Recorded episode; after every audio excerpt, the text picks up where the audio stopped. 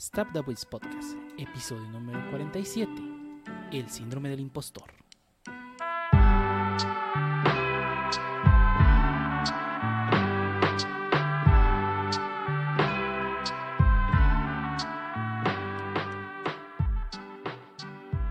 Bienvenidos a Stop the Voice Podcast, episodio número 47, un podcast dedicado a hablar de anime, internet, juegos, manga, desarrollos y más cosas entre esos whips, y el único podcast que no hace broma del Día de los Inocentes, porque se nos olvidó por completo, y porque no estamos en Estados Unidos, ¿verdad? Y, y- y- y no celebramos el 28 de el Día de los Santos Inocentes, ¿no? Tengo entendido. Es el 28 de diciembre, sí. El 28 de diciembre. Y el día de hoy estamos aquí reunidos con mucha gente, que bueno, cada vez somos más pocos, más pocos. Sí, ya sé. Este, y empezamos contigo, Meinía, dinos cómo has estado. Bien, más pocos me trae problemas porque es más, pero son menos, son más pocos. Somos bien más poquitos. Ah, es como aquí que, que dicen bien mucho. Bien mucho, sí, sí, sí. Sí, sí. o en la laguna que dicen bien poco. Bien poco. ujú. Ah, bueno. Eh, bien, creo que bien. Eh, disfrutando de estos días que nos dan, gracias a que nuestro país no es laico. y, y, pues bueno, nos dieron jueves y viernes aquí en la chamba, entonces a medio disfrutar. Digo, no he podido jugar nada ni leer nada. Bueno, saqué dos estrellas más en el Mario 64. Yay. Ya se están poniendo, ya se están poniendo difíciles. Sí, sí, sí. Sí, ya después de la 40 ya no está tan fácil. La dificultad. Sí, sí, ya, ya empieza a volverse complicado. ¿Y tú, Pancho? ¿Qué tal? Pues regular. Hoy desperté a las 2 de la tarde. Siento como que hice fast forward de mediodía. Y pues esta semana me acabé el Ocarina of Time 3D en el 3DS. Es un- Sé, sé que a veces le tiro tierra al Ocarina, pero es, es tan bueno. Así de la nada me dieron ganas de rejugarlo, me lo rejugué, ya me lo acabé con todas las esculturas y cocoros y todo. Mm, es su madre. Y es lo que el Master Quest, pero no, no le traigo ganas a jugarlo dos veces seguidas. Pero, pero ya empecé el mayor a 3D. Así que Ahí la llevo. La próxima semana ya lo acabas. Chance. Bueno, es que el mayor sí está un poco más reburujado. Sí. Así no me lo sé de memoria, más que nada porque la versión de 64 y 3DS han sido diferentes. Así que hay cosas que me acuerdo y cosas que no. Pero No estaría, no estaría mal un Zelda Collection ahí con el con el Ocarina y el Majora, ¿no? A 60 dólares. Para claro. Switch. debe ser. mira, si lo hagan a 60 dólares, pero me lo venden todo el, o sea, siempre y no seis meses, va. Que sea 60 dólares, pero que sea la versión de 3DS, por favor. Y la gente no le va a gustar, Pancho. Sí. Es la misma mamada. Pues sí, pero ya ves cómo es la gente. gustar. Bueno, si es la misma mamada, ¿para qué quieres la de 3DS, la de 3DS pues? Se ve más bonito. Ah, Y tiene esos de QOL que te, te resuelven la vida. Como giroscopio para apuntar. Mm. Cierto, cierto. bueno, Sí, sí, sí, tiene sí. ciertos QL. De lo que la- el Ocarina sí puede ser el 3DS, ese es súper fiel. El mayor así está cambiado para ser más sencillo. Pa- Para el que no No, sepa, ese ¿qué, a la gente qué- no qué le es- gustó. qué es QL, Pancho, para el que no sepa? Calidad de vida, Gracias. quality of life en inglés. Gracias. pequeños cambios que agarran los juegos para que hagan un poco más cómoda tu vida. Ujú, Dentro Sí. del juego, claro. sí, no, Sí, no es que vaya a hacer lavandería por ti. Uf, no, si eso fuera, te compraría más juegos. El, el, ah, el- el calidad de vida que me gustaría que existiera en la vida real es el, es el fast traveling, no manches. Ah, es muy sí. útil. Pero, Pues travel, o, el esperar tanto tiempo así, que no salga un reloj ahí, que ves un reloj en tu frente y empieza a caminar solo. ey, Y ya, pasaste ocho horas en la fila, así de la nada. chora, y te saltaron también en lo que estabas ahí haciéndote, güey. Pero sí. ¿Tú, Dio, cómo has estado? No, pues no he hecho absolutamente nada más que jugar Monster Hunter Rise. Salió. ¿Sí comiste? ¿Sí, te bañaste todo? comer, ¿qué es eso? Lo que haces para que te genere estamina en el juego, sí, sí lo hice claramente. Nada, la neta me ha pasado jugando el nuevo Monster Hunter Rise. Eh, me está gustando bastante, me encanta mucho la, la estética que tiene el juego, es, es muy llamativa, tiene todo el silliness que siento que World fue un paso atrás en eso, lo, lo quisieron occidental, occidentalizar demasiado hasta el punto que quitaron todo el silliness que tenía, o todas esas cosas ridículas, armas ridículas, chistes ridículos, todo ese tipo de cosas pues no estaban, ¿no? En War. Es así, ya Iceborne ¿Volvieron? Sí, Iceborne intentó traer varias cosas, lo cual se agradece bastante. Y este juego pues está full, vámonos a, no tomarnos en serio a nosotros mismos, que pues digo es parte del juego, ¿no? O sea, no, no se toma en serio a sí mismo muchas cosas, lo cual hace que pues sea agradable y entretenido, ¿no? No, no, es, no es nada súper serio ni épico, ni... Es, que depende de ti, la, la humanidad depende de ti, de lo que hagas y, y te pones a, a, buscar insectos mientras el mundo está acabando, no, o sea, estamos hablando de un, algo más, más, más tonto y más divertido, ¿no? Que es como mm. parte de la esencia del juego. Eh, lo único que no me está gustando es que siento que el juego está demasiado fácil, por lo menos lo que es la quest de la villa. Eso sí es un, digo, está chido para los nuevos jugadores que no quieren entrar a este high ceiling que tiene el juego, que le pasa mucho a los juegos tipo Souls, que son muy difíciles. Y Monster Hunter también pasa lo mismo, ¿sabes? Entrar y que te vayas con un monstruo y te ponga una arrastrada y cuando tú ni siquiera sabes jugar. Eh, Le mm. pasa a mucha gente y por eso no le puede entrar. Eh, está, digo, está bien por unos jugadores. Solo que, por lo menos hasta, donde voy, de las quests de la villa y lo que llevo del hub, se me ha, parecido casi tan fácil como World. Eh, espero que más adelante se ponga más difícil y espero que con la expansión, al igual que con Iceberg, nos traigan de monstruos realmente difíciles. Que pues al final de cuentas es lo que nos gusta, ¿no? el que vuelva el Magnamano del demo, lo quiero en el juego. Ah, pero en sí, en general, sí me está gustando bastante. Y pues lo único que he hecho, jugar Monster Hunter. es otra cosa. ¿Qué hace la gente con su vida que mientras no juega Monster Hunter? ¿Bañarse? A veces. A veces. Pero bueno. Vamos a pasar entonces a la sección favorita del Pancho. La sección de qué, qué pasó esta semana en el mundo del Internet.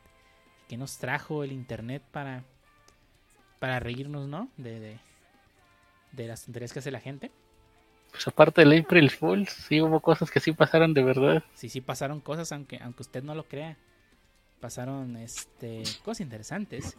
Y empezamos contigo, Pancho. ¿Qué, qué pasó? Bueno, cosas cosa que, que, a ti te emociona mucho, tengo entendido. Pues a mí me emocionó porque las empresas no suelen hacer estas cosas. Y es que pues Square Enix puso el soundtrack de Bravely Default y Bravely Default 2 en Spotify esta semana y pues se me hace interesante que pues lleguen soundtracks de estos videjuegos a estas plataformas, ya que puede ser la pauta que traigan más de sus soundtracks a esta plataforma y pues dejar de buscarlas en YouTube y realmente aportarles a ellos que son los que les importa. Imagínate los de One With You en Spotify, uff, sería una joya. Sí, eh, ya Square Enix y también otras empresas han estado trayendo sus soundtracks a Spotify. Capcom. Falcom las tiene todas ahí. Falcom, por ejemplo, Capcom, por ejemplo, es otro que todos sus juegos también están llegando, todos son track Spotify. Este, de, Square Enix, este, no todos los Final Fantasy, pero por lo menos creo que el, del, Final Fantasy, el remake, sí está completo el soundtrack. Y casi todos los de Persona. Casi todos los de Persona ya llegaron. Atlus puso en Spotify. Lo cual está chido, o sea que las empresas nos dejen este, streamear su música de una forma legal, ¿no? Y no está buscando esas, esas este, cosas en YouTube. Digo, no sé qué miedo le tengan. O sea, yo sé que Square Enix es muy celoso de su propiedad intelectual en cuanto a música. Eh, pero ya está aflojando poquito a poquito. Diciendo que los Bravely son también técnicamente exclusivos de Nintendo, también eso me, me emociona que también quiera empezar a soltar su música. Tú lo que quieres es que suelten The Ones With You. Sí. No, pues qué, qué, chido, ¿no? O sea, que ojalá que Square Enix este, siga el ejemplo de, otras empresas y empiece a soltarlos poco a poco y que más empresas empiecen a animar hasta que Nintendo lo haga. O que saque su plataforma, pero que la saque, si le doy dinero. Eh, yo sí lo prefiero en Spotify. Pues eh. O que paga otra plataforma. No otra. Mira, conociendo a Nintendo, si lo hace Nintendo, conociendo a Nintendo, su plataforma está horrible. Que esa parte de la suscripción de Nintendo Switch Online, tiene su su plataforma de música. Ajá, y, y cambias... Pero nomás la usa por usar el Switch, conociendo a Nintendo. Sí, y no usar el Switch. Y va a tener que, va a tener que pagar monedas, monedas para poder desbloquearlas. Desbloquear álbumes. Ah. Por fin no usan para las monedas plateadas que no se usan en nada. Al menos no en Latinoamérica. Oye, puedes bajar póster, digo, este, fondos de pantalla. Sí, pero si yo lo bajo y te paso el link también tú lo puedes ver. Ni siquiera están protegidas. Nintendo. Nintendo y el online todavía tiene mucho camino que recorrer. Sí. Y bastante. Pero bueno, hablando de gente que juega online, o más bien de cosas online y de camino por recorrer y encontrar gente, en China eh, se realizó un operativo para, más bien, detener a un anillo de cheating, de, de, de, de, de trampa de ojos. O sea, estamos hablando de un anillo, así como si fuese una, una mafia, la mafia del poder, Mandarín. el mandarín, que, que se dedicaba a vender, no solamente a vender software para, para hacer trampa dentro de los videojuegos, sino también tenía servicio de suscripción donde tú podías pagar para tener acceso a los cheats y poder ganar en los juegos. Los juegos más atacados son este, Overwatch, Call of Duty Mobile, PUBG, eh, Fortnite, Warzone, por favor. Este, son los juegos que se ven bajo esta lupa. De, digo que estos hackers atacan para. buscan la forma de hacer trampa dentro de estos juegos. Y este. Y pues tratar de lucrar con ello, ¿no? Este. Tú dirás, ah, pues qué tanto dinero pueden sacar. El, operativo que se realizó. Eh, en total. Junto. Junto. Eh, perdón. Este. ¿Cómo se dice cuando te acaparas un bien por medio de la policía? Este. Confiscó. Decomisó. Decomisó, gracias. Bueno. Decomisó un total de 46 millones de dólares en assets. Desde computadoras, eh, carros de lujo, este, dispositivos. O sea, 46 millones de dólares. O sea, había carros de lujo. Las- la gente que se dedica a hackear y vender sus programas de hacks tiene suficiente dinero para comprarse carros de lujo. ¿Por qué estoy programando chingaderas en Ah, PHP sí. cuando podría estar hackeando cosas? Porque no sé. Pero, este, obviamente, todo este anillo de, de, de, de, piratería, piratería, de este anillo de, de, hacer trampa dentro de los juegos, genera mucho dinero. Este, las la operación de, de, de la, de a quienes hicieron este, este operativo de pues, confiscar sus cosas, tenían este su servicio, tenían suscripciones que, que iban desde 10 dólares al día hasta 200 dólares al mes. O sea, ellos tenían un revenue de 76 millones de dólares al, al- al- año. O sea, ¿qué, qué empresa no le gustaría tener 76 millones de dólares al año? De revenue. Puro revenue, no hablo total, de revenue. Este. Esta, esta, Un montón. un montón, sí. Este, esta operación se llevó a cabo con ayuda de Tencent, porque Tencent es dueña de medio, medio internet en China. de hecho, de todo internet y de todos los juegos en China. Este, y pues el objetivo era pues este empezar a, a- a tirar estas personas que son los que están vendiendo todos los cheats. Y, digo, creo que está bien, o sea, la única forma de quitar los cheats dentro de los juegos, aparte de que hagas tu software de bien hecho y que tengas buena seguridad, es también pues atacando a las personas que generan estos cheats, ¿no? Y digo, o sea, es una cantidad ridícula de dinero lo que generan por, por vender, por, por, tú fingir que eres bueno en un videojuego. Porque pues la verdad es que realmente solamente estás fingiendo que eres bueno, porque el- el- el software, el software de, de trampa hace todo por ti. Bueno, al final de cuentas, en torneos pues se van a evidenciar y no va a valer su participación. No sé, aparte de molestar a otros jugadores, ¿qué beneficio? Eh, No, no lo sé, no lo sé. Este, digo, o sea, sé que, sé que muchas personas, y me incluyo entre ellos, este, no somos muy buenas en los videojuegos. Y, y, y a veces solamente queremos entrar, jugar y ya, ¿no? O sea, no quiero entrar a una partida de Warzone y que me dure dos minutos y esperar siete en la pantalla de carga. O sea, probablemente podría entender por qué lo hacen. O sea, yo solamente quiero entrar y ganar alguna partida. Pero pues realmente no estás ganando, tú estás ganando el software. Pero pues sí está, está cañón la cantidad de dinero que generan. Sus billetes, uno aquí programando por unos centavos. Ahí por unos centavos de dólar. Pero bueno. De hecho, la policía lo describe como una de las, este, de las, la organización que, que decomisó todos sus bienes.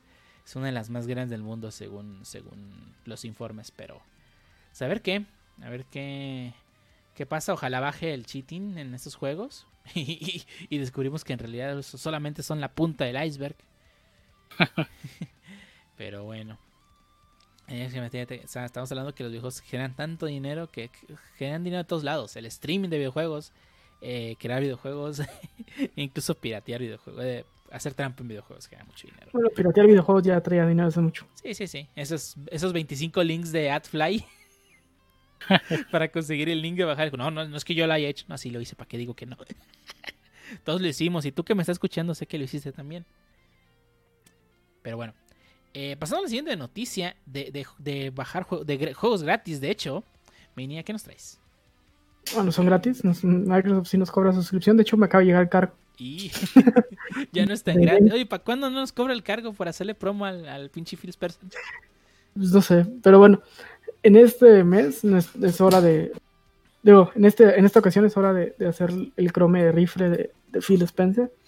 Y hoy, en Game Pass, gracias a su maravillosa sabiduría, eh, solo nos trae dos juegos después de habernos traído un chorro.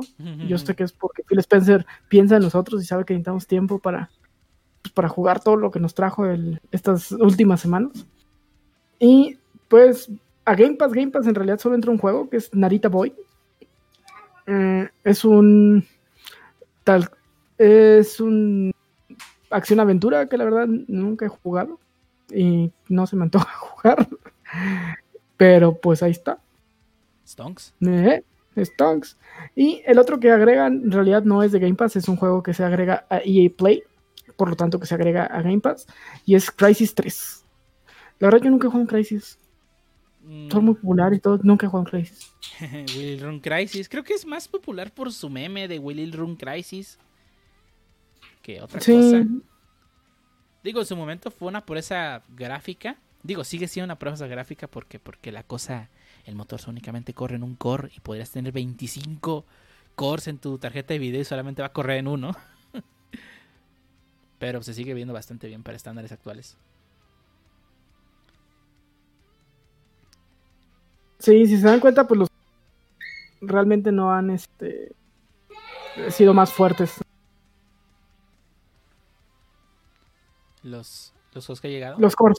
Más bien los cores no, no han crecido mucho, casi en 5 y los 4, ¿no? Entonces, pues si sigue corriendo, lo que siguen aumentando son los cores.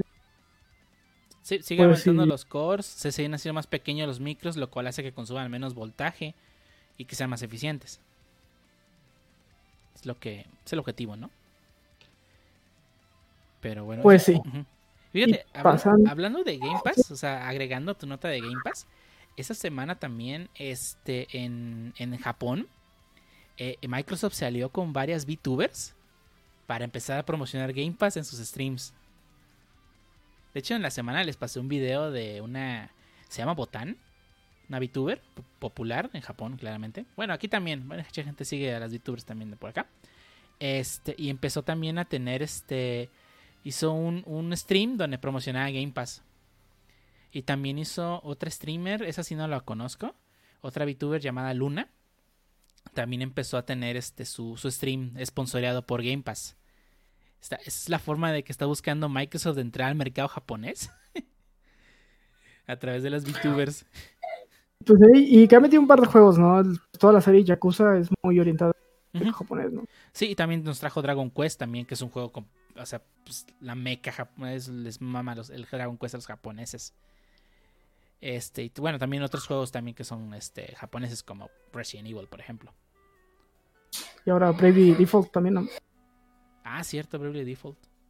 Pero sí, o sea, está, curioso, ¿no? Cómo, cómo buscan entrar este al, mercado japonés a través de las VTuber. Digo, sé que tiene varios frentes de cómo tratar de llegar a la audiencia japonesa, pero se me hace gracioso que, que o sea, ya las VTubers son tan un, tanto un fenómeno que las empresas ya las están tomando en cuenta totalmente para hacer este campañas de, de patrocinio. O sea, esto ya es, ya es otro mundo. No, no, Pancho, tú que eres experto. El turco es nuestro experto en VTubers, ¿qué opinas? Ay, caray, yo no soy el experto, pero está chida su campaña, sí, sí. Sí. Pues, pues, lo que está de moda, ¿no? También eh, pues ya empiezan las marcas a acercarse también ciertos TikTokers, entonces, Ujú. pues sí, va- al rato se pone de moda otra cosa y pues las marcas van a voltear para allá, ¿no? Sí, sí, sí. Pero digo, se me, se me hizo, se me hizo curioso, ¿no? El, que ya empiece. Y de hecho son de las primeras, o sea, no, no son las únicas, sino que ya es de las primeras. Empezó esta campaña de promocionar a, las, a algunas VTubers con, con Xbox Game Pass. Empezó con esas dos VTubers, Luna y Botan. Eh, más adelante se van a empezar a unir más, este, más, más VTubers a esta campaña. Lo cual pues está pendiente, ¿no? O sea, ya cuando llegue con Corone o, o- ay, siempre se me olvida la, la, la tiburoncita. Gura. Gura, gracias. Este, pues ya estamos hablando de que les ha de haber costado un buen varo. Pero bueno, no es que Microsoft no pueda permitírselo, ¿no? Y, Nuestro señor Phil Spencer. Eh, señor Phil Spencer, por favor. No cobramos mucho, señor Phil Spencer, ahí baratito. 100 varos. 100 varos, no hay pedo. Es más, cambio el logo a verde, no hay pedo. Media suscripción, y no estamos. Sí, sí, sí, cambio el logo de Stop the Wiz a verde, no hay pedo. Pero bueno, ahora sí, pasando a la siguiente noticia. ¿De quién iba? Ah, sigo, sigo yo. Hablando de, de, dineros, este, esa semana en las noticias que parecen de Día de los Inocentes, pero no son de Día de los Inocentes, eh, Fortnite, este popular juego de, de Battle Royale eh, que está disponible en la Epic Game Store, eh, que sigue en, creo que sigue, creo que sigue en pre-alpha o no sé qué siga. Es, bueno, no importa. El punto es que por Día de los Inocentes anunció que iba a meter al juego de Fortnite el personaje del meme de Stonks. Se ubica en este, este individuo con los brazos cruzados y con traje, con números atrás y una flechita hacia arriba y diciendo Stonks. Pues, pues sí, lo anunció que iba a llegar. Obviamente lo anunció el primero de abril, Día de los Inocentes. Todo el mundo creyó, Día de, Inocentes, eh, Día de Tontos, eh, April Fool. Este, y todo el mundo creyó que era broma. Pero no, o sea, sí está disponible en la tienda, lo puedes comprar por 1200 este, V-Bucks, que es la moneda este, del juego. Pavos. Eh, que es eh, el pavos en español. Este, que es la moneda del juego, que es aproximadamente como 10 dólares, que viene siendo como 200 pesos mexicanos, o 10 dólares para todos los que ahí lo convierten en su moneda. Este. Y sí, es, está, está muy. Yo cuando lo vi, es, pensé, ah, de los inocentes claramente, pero después de que vi gameplay de gente jugando con el personaje, pues este ya ya este el meme llegó muy lejos, este me recordó un poco a cuando cuando ay, ¿cómo se llama este juego? Es un es otro MOBA. Ah, ¿cómo te, Smite. Cuando llegó el, el doge a Smite. Eso pasó. No, no levantó el Nunca fue Smite. Yo, yo, tampoco, pero no levantó el precio de los Dogecoins, así que me importa poco. pero bueno. Y hablando de cosas que sí llegan, o, o, o bueno, que, que, nos va a llegar a México. Por fin, lo que todo el mundo pidió, todo el mundo estuvo fregándole hasta una campaña ahí de esta cosa que nunca funciona, ¿cómo se llama? Eh, Change.org. Firmas de Change.org y todo, para que alguna de las compañías trajera este Kano o Krishmas, Kanokari o Rena Girlfriend, ¿sí? uh -huh. y por fin alguien nos peló, Panini se puso a chambear y pues anunció que va a llegar para en junio, uh -huh. va a salir un tomo mensual hasta alcanzar los 20 tomos que están en Japón. Uh -huh. Supongo que la idea es pues una vez que alcance a Japón, este pues irla sacando ir sacando junto con ellos o bueno, un mes atrás, por lo menos. ¿no? Por lo general son como dos meses este, aproximadamente. Eh, no, no, sé si es por un pedo de licencias, pero creo que tiene Estados Unidos, Viz Media lo saca con un mes y ya luego sale al mes en los demás idiomas. No sé si es por algún pedo de exclusividad, no sé. Va a salir en, va a salir por mes y también en Japón tengo entendido que sale por mes. Entonces, idealmente nunca va a alcanzar al manga hasta que acabe, ¿no? Mm, no, no, no sale al mes. Son, son cuatro ¿No? capítulos mensuales y el tomo son aproximadamente ocho. O sea, sale cada dos meses. Eh, mm. un, un manga normal saca un tomo cada tres meses. Este, okay. este. Es como la estadística, ¿no? O sea, digo, no conozco. No sigo muchos mangas. Por lo menos la edición Takobon de cerca, con excepción de One Piece. One Piece porque tiene un, cat, un catálogo. Una, una publicación que sí descansa cada tres episodios. Capítulos, perdón. Tiene una publicación de tres tomos al año. Creo que los demás mangas que no tienen descansos eh, periódicos tienen una media de cuatro tomos por año. Eso tengo entendido. Ok. Pues, Me... pues sí lo vamos a alcanzar. Sí, sí, sí. Eh, siempre se alcanzan. O sea, es muy fácil alcanzar a, a, la publicación actual. Pero digo, está, está, chido, ¿no? O sea, al final de cuentas vamos a tener la serie en México. Y lo que me gusta mucho de Panini es que ellos tienen en su página oficial, panini.com.mx, uh -huh. por favor, Panini, patrocínanos. este, ellos tienen el, el, el, el, ¿cómo se le llama? Este, suscripción. Te puedes suscribir al tomo y te llega todos los meses a tu casa. Ah, eso está chido. Eso está y no va a llegar caro. Va a estar por 120 pesos, bueno, 119 pesos mexicanos cada tomo, lo cual se me hace bien. Uh -huh. Es un precio justo.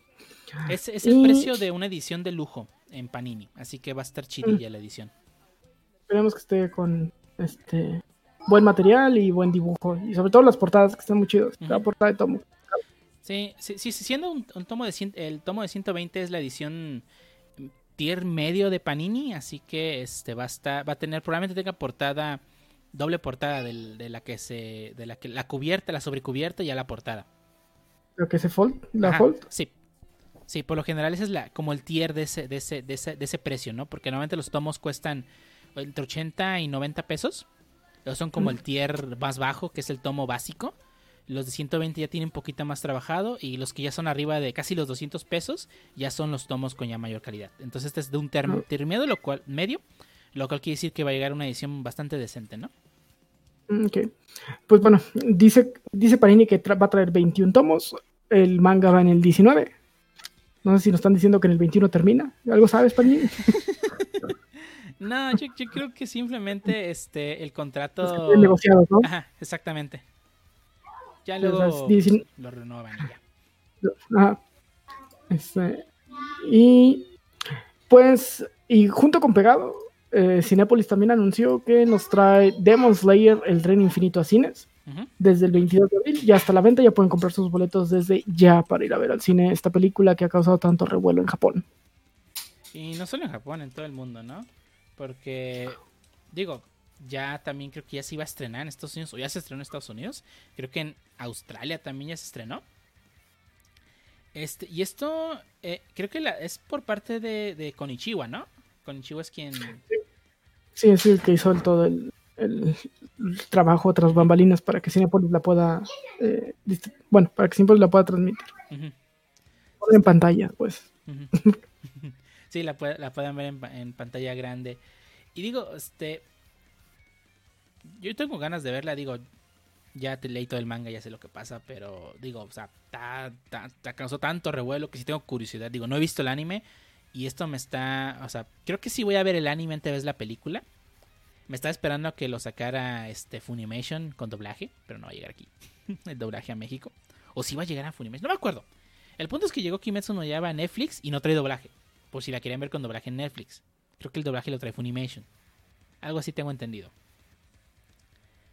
Pero pues qué bueno, ¿no? Que ya va a llegar esta película y a, y a ver por qué, por qué les causó tanto revuelo en Japón, ¿no? O sea, debe tener muy buena animación porque, digo, no queda Sí, después. sí, nos hizo.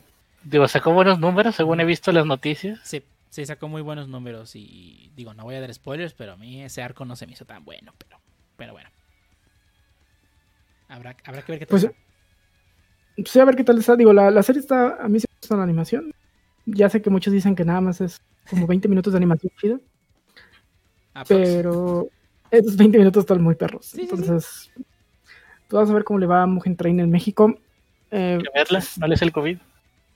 pues, pues igual podemos ver y rentar una sala completa. Tampoco es que sean tantos. Sí, ya está la opción de retar sala completa y digo, creo que si, va- si se juntan 10 personas, que creo que es el límite de la sala, pagan prácticamente lo mismo como que si fueran cada uno por separado. Así que realmente no es mala inversión. Sí, sí, sí. Y, ujú. y- y te abren la tiendita. ¿Perdón? Te abren la tiendita. ¿Te abren la tiendita? No entiendo eso. Sí, sí, la, la tiendita del cine te la abren para que compres. Ah, con COVID. De veras, Pues, ya, ya, o sea, seguirán vendiendo palomitas, este, no en bolsa o algo así. ah, pregunta, no tengo idea. Digo, tiene más de un año que no voy al cine. Sí, yo también. Entonces, no sé si el sistema de palomitas cambió para que no esté la gente tosiéndole arriba de las palomitas. Sí. Pero, pues bueno, también hay varios estudios donde dicen que es muy, muy te contagia, sobre todo si es comida caliente. Ah, bueno, Entonces sí. tampoco, tampoco es tan preocupante. Entonces no voy a comer dogos de Cinépolis porque siempre están bien fríos los Que te lo meta al micro unos 30 segundos. Los nachos también te llega el queso bien frío. te lo entregan y todo frío el queso. Ay. Le echas catsup y de esas, que cabo si esa catsup está ahí por años. Probablemente ya, ya trae otras bacterias que matan COVID. Sí, ya, ya mutó el COVID ahí en, ese, en esa cápsula. Ay, no. Pero bueno, ojalá, ojalá, ojalá, digo, sigan los protocolos de seguridad los, los cines y que esté... Y, y hay que ver la película, ¿no? O sea, Konichiwa siempre ha traído- tratado de traer películas, este, pues, las mejores películas japonesas. eh, bueno, de animación japonesa específicamente. Y digo, yo he Sí, de- de- prácticamente todo lo que han traído, obviamente exceptuando desde que empezó la pandemia.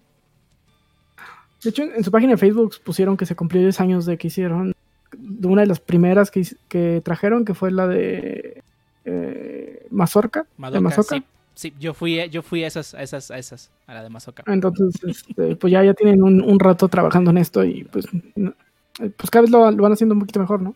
Ya tiene tanto tiempo lo de Mazoka, no manches. De hecho, antes estaba más, este, pues no las comprabas en Cinépolis, este, comprabas los boletos por fuera Sí, y y, te daban ya Cinépolis hacía el paro y les ponía otra película, o sea, te daban el- ya entrando al, al Cinépolis te daban el ticket de, de no sé, este, no sé qué película haya salido en el 2010, Spider-Man, Amazing Spider-Man, daban, te daban ese ticket para entrar a la sala. o sea, digo, tú pagabas, digo, te, te daban el ticket para entrar a la sala de Spider-Man, no es que fueras a saber Spider-Man, sino que quitaban a Spider-Man y lo deja- y ponían la película, ¿no? sí, probablemente alguna película y que ya, ya no traía corrida comercial o que ya, ya, ya traía una muy larga y ya casi me traban. Sí, Avengers. Pero sí, no, no manches, ya, ya, ya, ya, fue- ya voló el tiempo de, de Madoka. Pero pues qué chido, qué chido que sigan ahí echándole ganas, ¿no? Y pues con sus medidas de seguridad y todo, pues hay que, hay que ir a verla. Sí, sí, no hay que dejar que el cine se muera, si no nos vamos a quedar sin cines. Sí, por mucho que ya... Ah, sí, eh, es un problema, digo, o sea, el cine no, está, no, estaba, no estaba hecho para una pandemia, así como muchas otras cosas de entretenimiento no estaban pensadas con una pandemia de por medio. Y pues solamente les Yo- toca evolucionar o morir. Yo entré a un circo en un carro. Eso, eso es nuevo. un circo en un carro. Sí, digo, o sea, tienen Sí. que adaptarse o se van a terminar muriendo y digo, Y, pues, y estaba horrible y ya no hallaba cómo largarme. tienes un carro atrás y a los lados y ya. Sí, Chales, pues sí, así como que se acabe, pues ni pedo. déjame duermo. Pero Sí, bueno. ya sé. Y bueno, creo que fue todo lo que pasó esta semana. Muy, muy, muy, este, ¿cómo decirlo? No pasó nada. Tranqui. Muy tranquila. Digo, sé que en México es de dos días de, vámonos a la playa. Bueno, en, en anterior, bueno, ahorita también. ¿Habían visto las filas? Ahí estuve viendo las fotos de las filas para ir a la playa. Pero pues, ahorita, pues, digo, se me hace raro que, que, la, que en Estados Unidos o en otras partes del mundo pues no haya llegado nada, no, no haya pasado nada, ¿no? April Fool tiene la culpa. Nadie quiere, nadie quiere sacar nada porque todos piensan que va a ser cotorreo. Bueno, tienes razón, también es otra, puede ser otra, otra, otra razón, ¿no? Que ahí se nos atravesó el April Fool's Day y pues ahí jeje, nadie te va a querer tus noticias, nadie. Excepto si eres Fortnite, porque al parecer sí metiste el personaje que dijiste que ibas a meter. bueno, Epic Games en este caso. Es que era, supongo que fue el doble chiste, ¿no? Sí, que fuese una tontería por April Fool's. Digo, no es, Es no es- chiste, pero si les gusta no es chiste. Ah, sí. No es, no es el primera, no es la primera empresa que lo hace. Digo, eh, Riot por muchos años es- estuvo sacando el, el URF. Eh, el URF es- significa Ultra Rapid Fire, que era un modo de juego en el que no tenías cooldown. Y se volvió popular que todos los años regresa. Sí, sé bastante Sí. de LOL. Me doy asco a mí mismo. Mucho. Sí. Pero, pues bueno, esto fue lo que pasó en, en la temporada de Viernes y Jueves Santo. Eh, celebramos el primer yoyo de la humanidad. El primer yoyo de la humanidad es correcto, Jesus. Jesus es el primer yoyo de la humanidad. Y bueno, ahora sí pasando al tema de esta semana. En esta ocasión, este, porque no nos pusimos de acuerdo y porque yo estuve muy ocupado jugando Monster Hunter. no supimos de qué hablar hasta que Miniana nos propuso un tema muy interesante. Así que le vamos a ceder la palabra para que nos diga de qué vamos a hablar esta semana. Ah, vamos a hablar de, creo que algo que hemos pasado todos los developers en algún momento. Y por lo menos a mí me ha pasado y he contado a otros developers que también les ha pasado, que sienten que, pues que no están hechos para el puesto o que, nunca, o que no se sienten preparados o que ven que todo el mundo está mucho más adelante que ellos y es el famoso síndrome del impostor. Es aquel donde, pues bueno, por, por más que, eh, que veamos que hemos conseguido cosas o tenemos ciertas habilidades. Oye, pues sentimos Ay, es un Fraude. trastorno y no un estilo de vida, chale. sí, sentimos que somos un fraude y que pues no merecemos eh, lo que hemos logrado, ¿no? Que en algún momento van a descubrir que no sabemos nada y pues, van a echar de patitas en la calle, ¿no?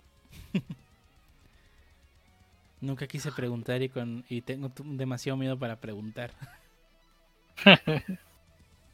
Sí, ¿no? Y pues bueno, ah, por lo menos par de veces sí me he preguntado si, si realmente merezco, cómo me ha ido. Eh, afortunadamente no, en esta carrera, tiempo para acá, la verdad me ha ido bastante bien, no me puedo quejar. y pues sí, sí me da la pregunta de, pues, si soy yo o he tenido mucha suerte o he estado en el lugar correcto en el momento correcto. No sé si les ha pasado algo, algo muy Uf. similar. Insisto que es un trastorno y no un estilo de vida. Digo, Nada, sí es un, sí es un trastorno. O sea, es una- un problema mental o, bueno, como quiera que se defina, no, no, no, no conozco mucho.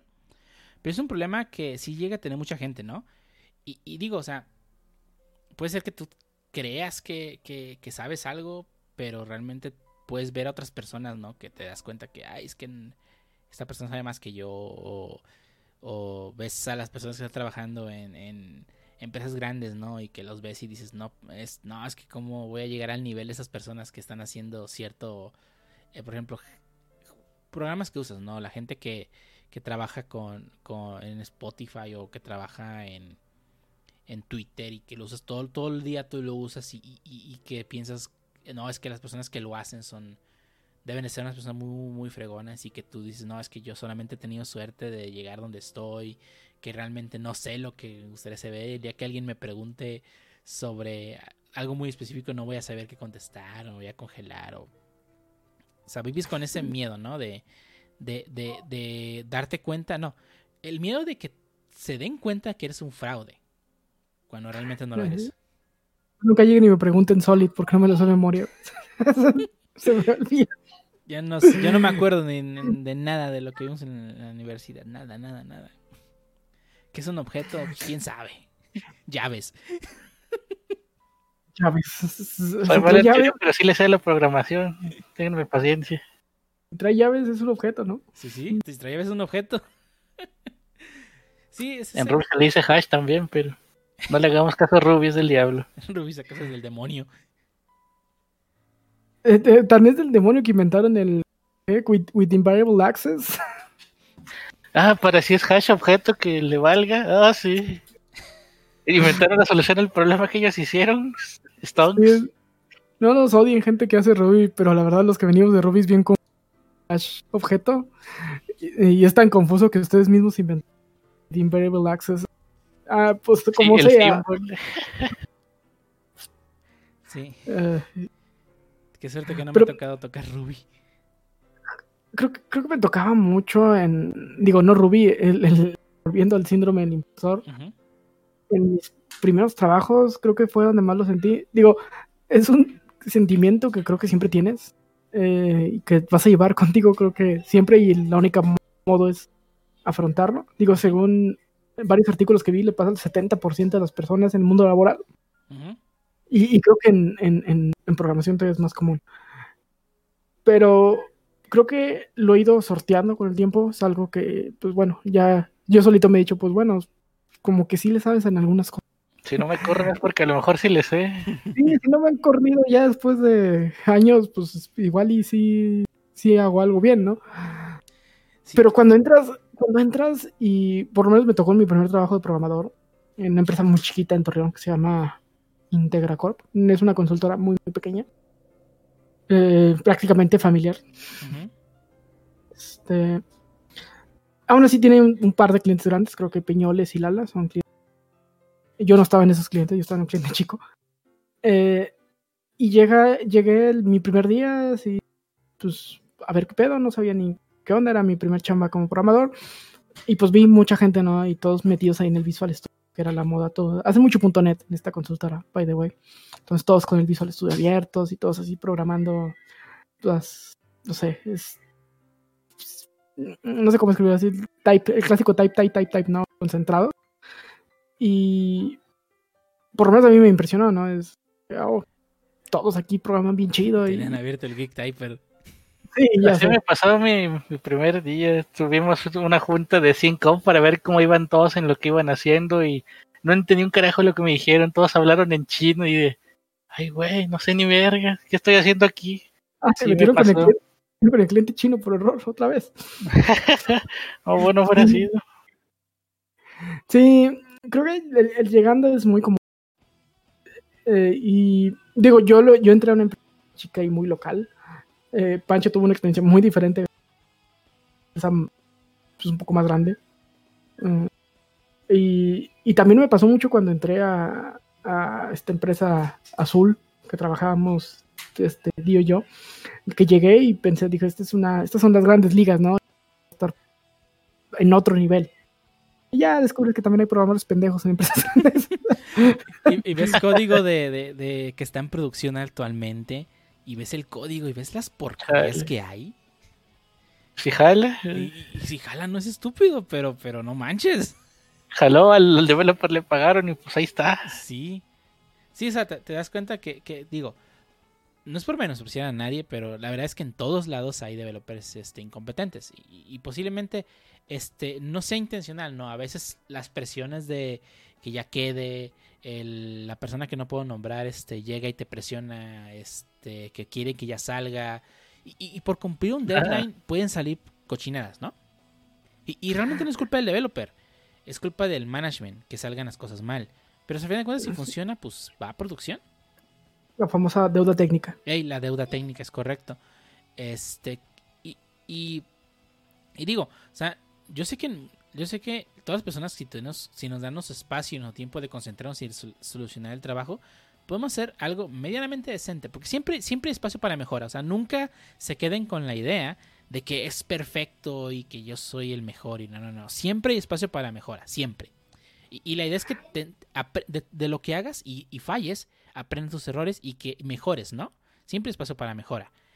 Pero en ocasiones pues no es posible, ¿no? Por el tiempo, por blockers, etcétera, ¿no?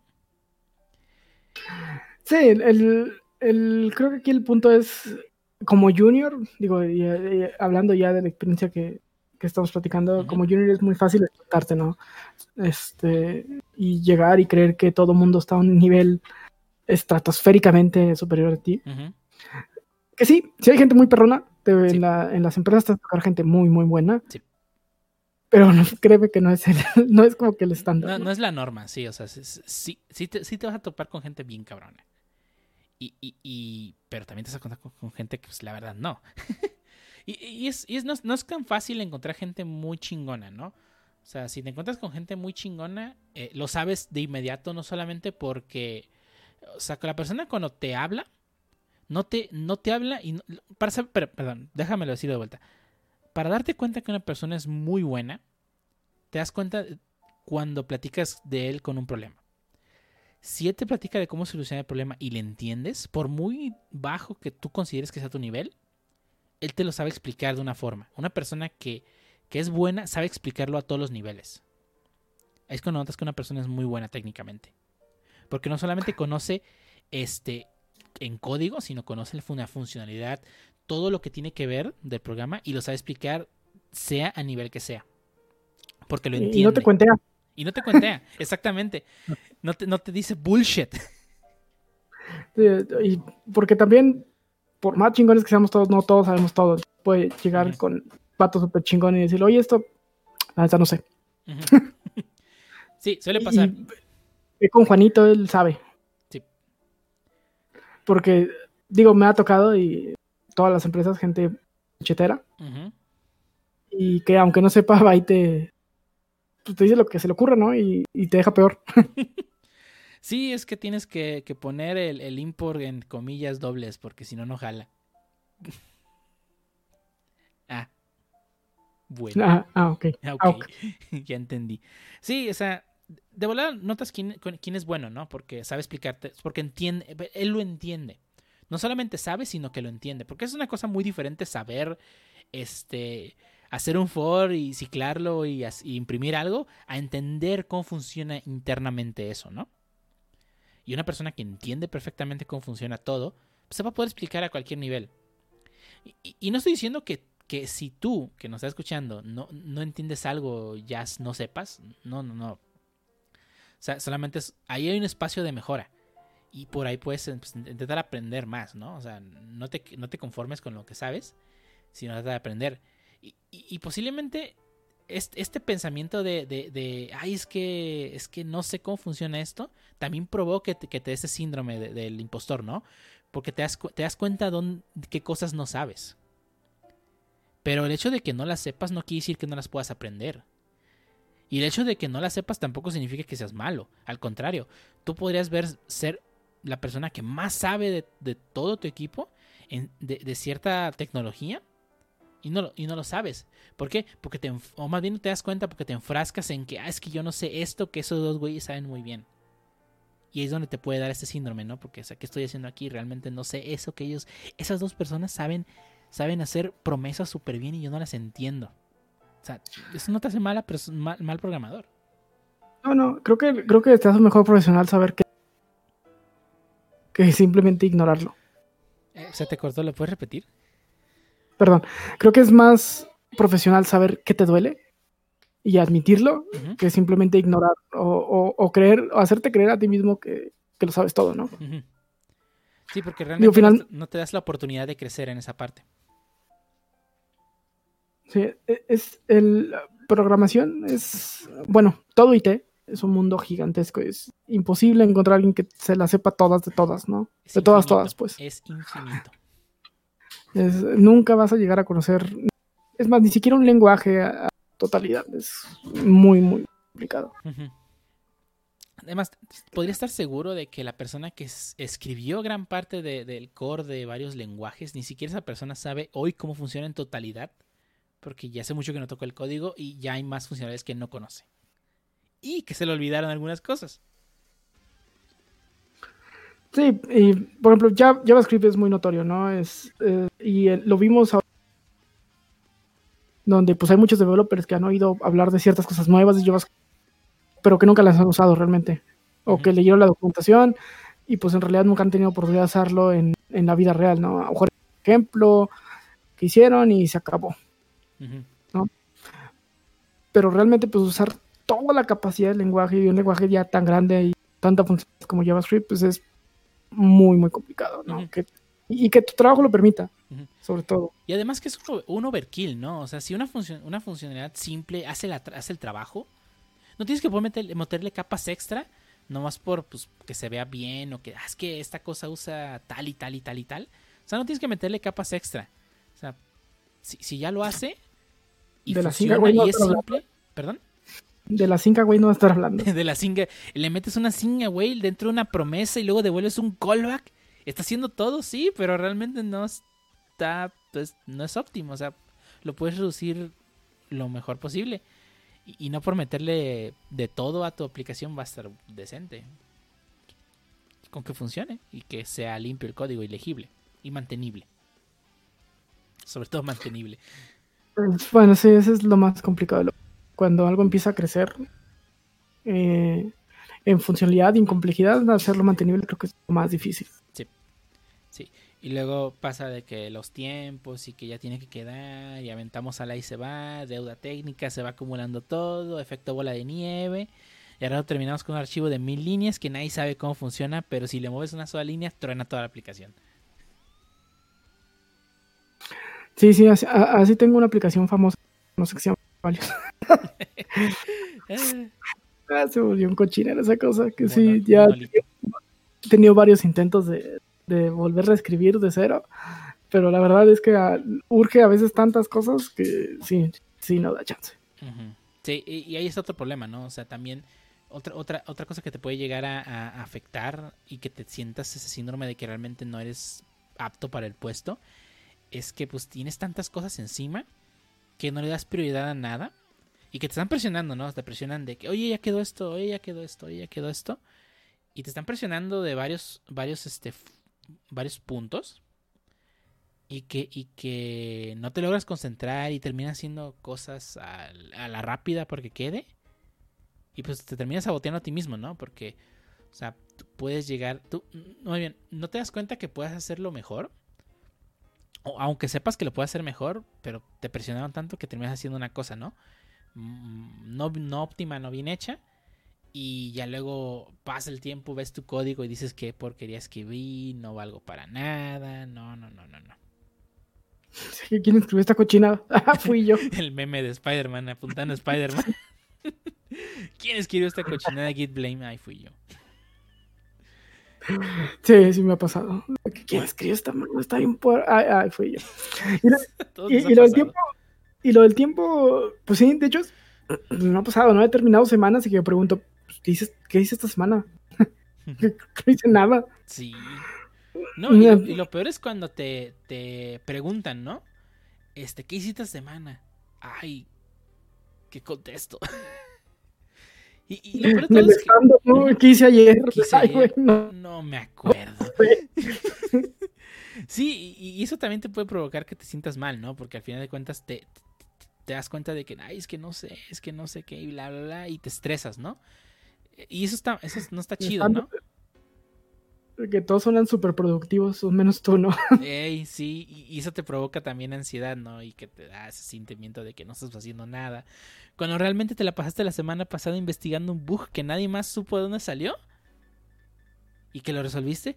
Ah, pero te llega y te pregunta este el project manager, ¿nomás hiciste eso toda la semana?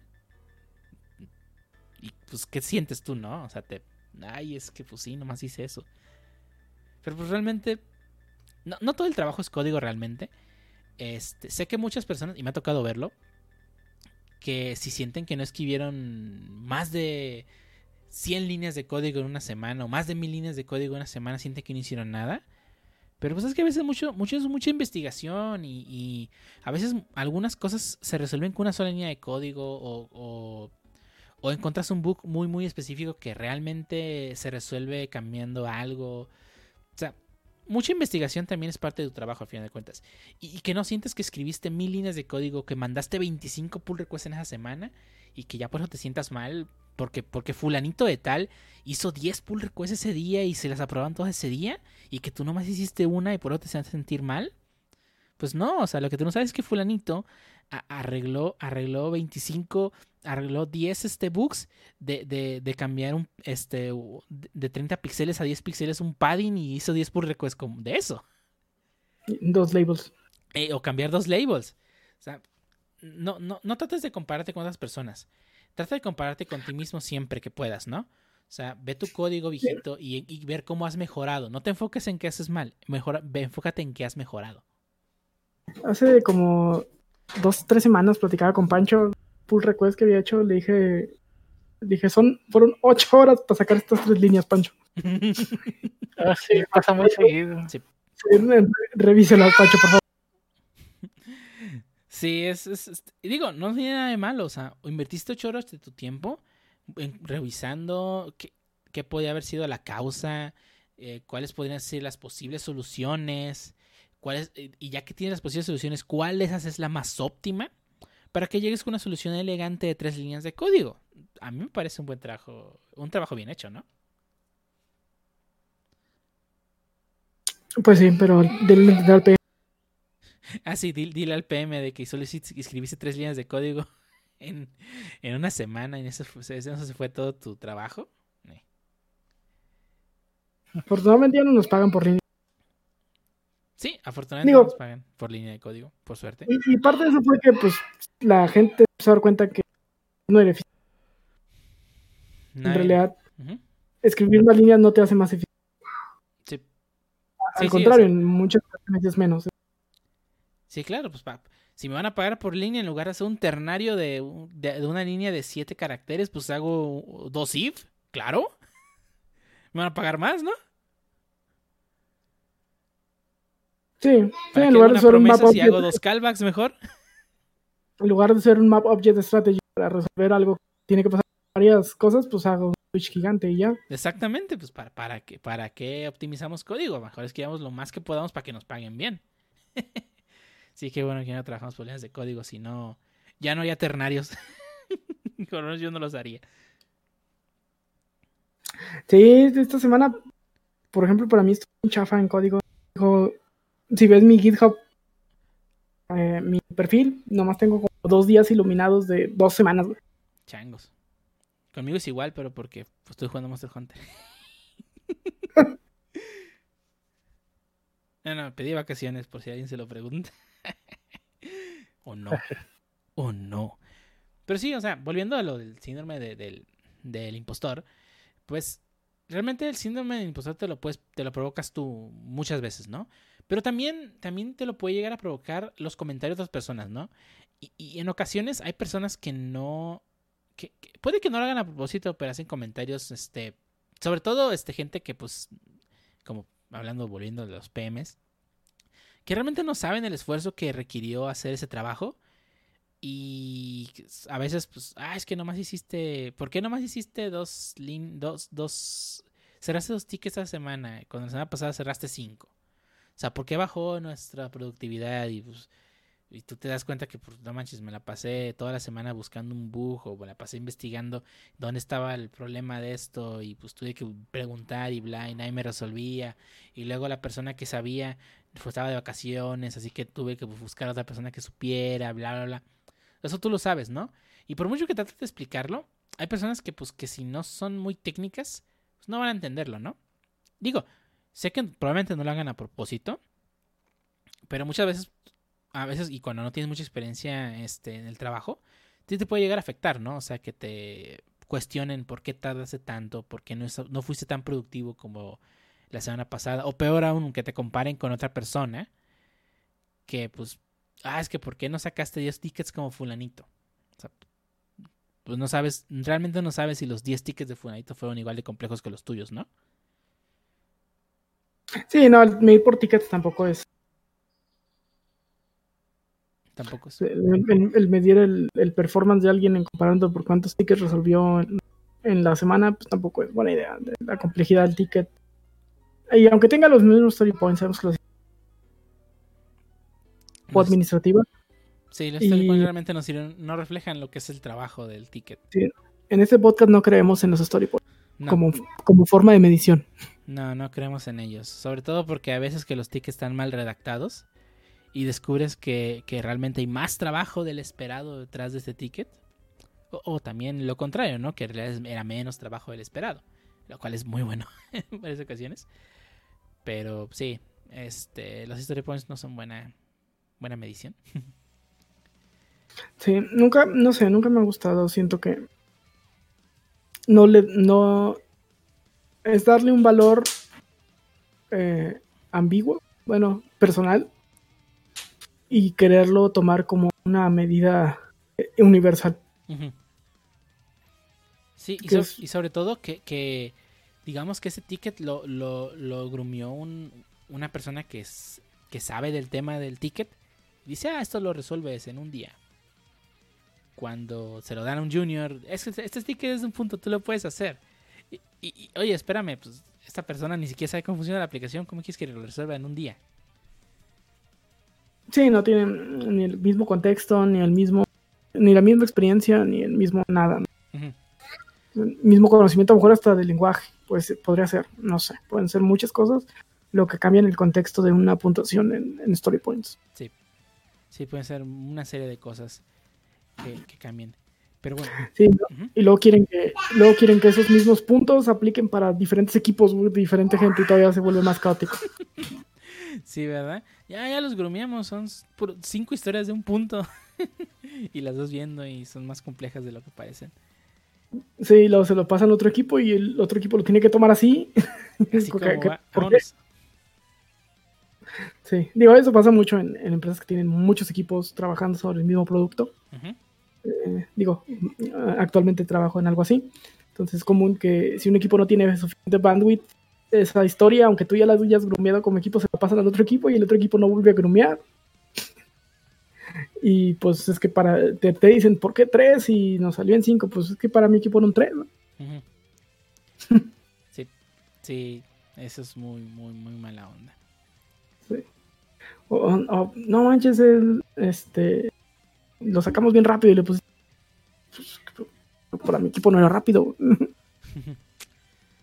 O también está sobresaturado. Sí, o sea, este, si, si los story points no aplican de persona a persona, menos aplican entre equipos. Que cada equipo tiene sus forma de trabajar, crea su pues, como su ambiente, ¿no? Es, es muy común, digo, en el en el proyecto donde estamos Pancho, que somos equipos que hacemos trabajos similares, sabemos cuatro o cinco equipos que hacemos trabajos similares, el equipo donde estamos nosotros trabaja de una forma muy diferente a los demás equipos. Y es mucho porque, porque así lo decidimos nosotros y tenemos nuestra como que, eh, no sé cómo decirlo, dinámica, creo que es la palabra. Y pues bueno, eso, eso cambia mucho el, grumeo, ¿no? O sea, el cómo puntamos todo. Y, y pues sí. Sí, no. Ah, estoy seguro que existe algo mejor. No sé qué es. Aún no lo logro encontrar. Para tener contento a todos, tanto a los PMs, un sistema de puntaje justo y que represente lo que, lo que es la realidad. Pero no, creo que aún no, tenemos esa capacidad humana de hacer eso.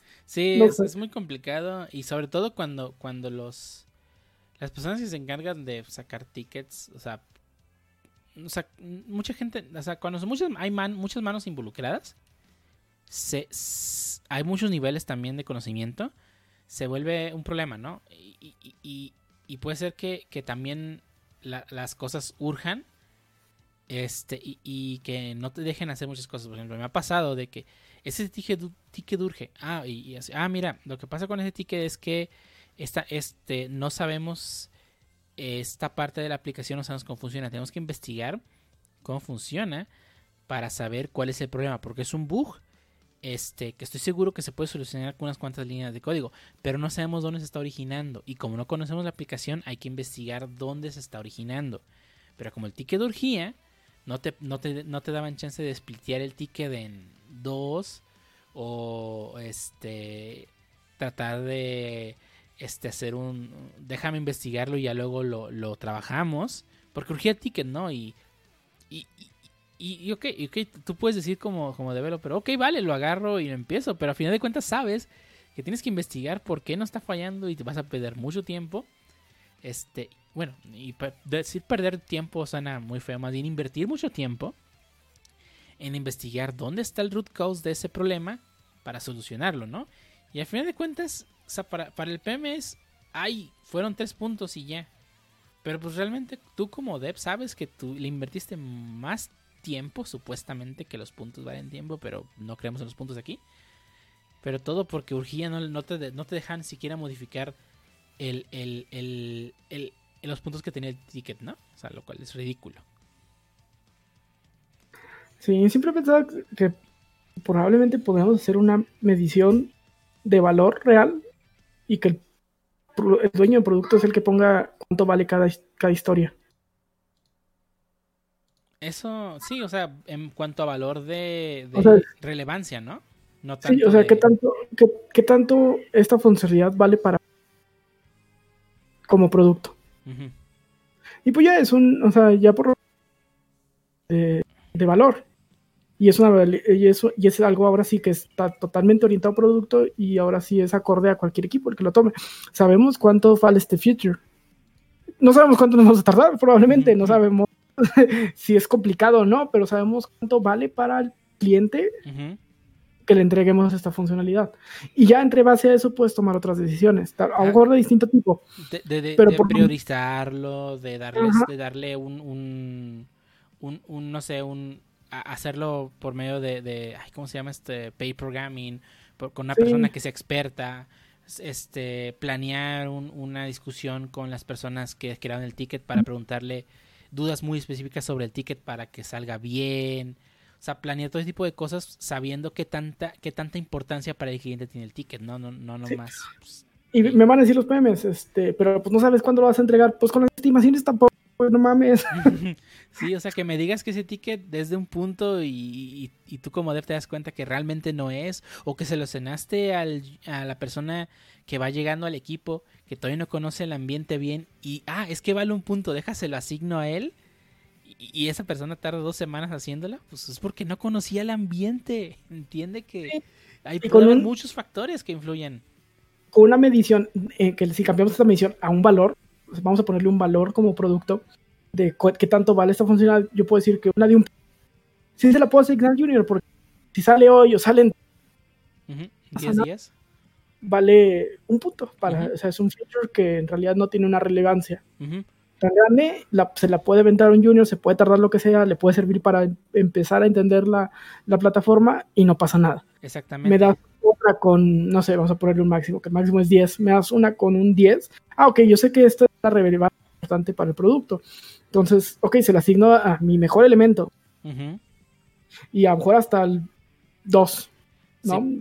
Dos elementos y este trato yo como como PM, digo, digo, debería tratar como PM, darle la facilidad de darle contactos de si es un si es un feature que urge o que es un bug que urge demasiado, yo como PM tendría que dedicarme además de decirle al, al- a los developers que este tiene un 10 puntos, tratar de buscar a las personas que puedan ayudar a que a que el ticket salga más rápido, ¿no?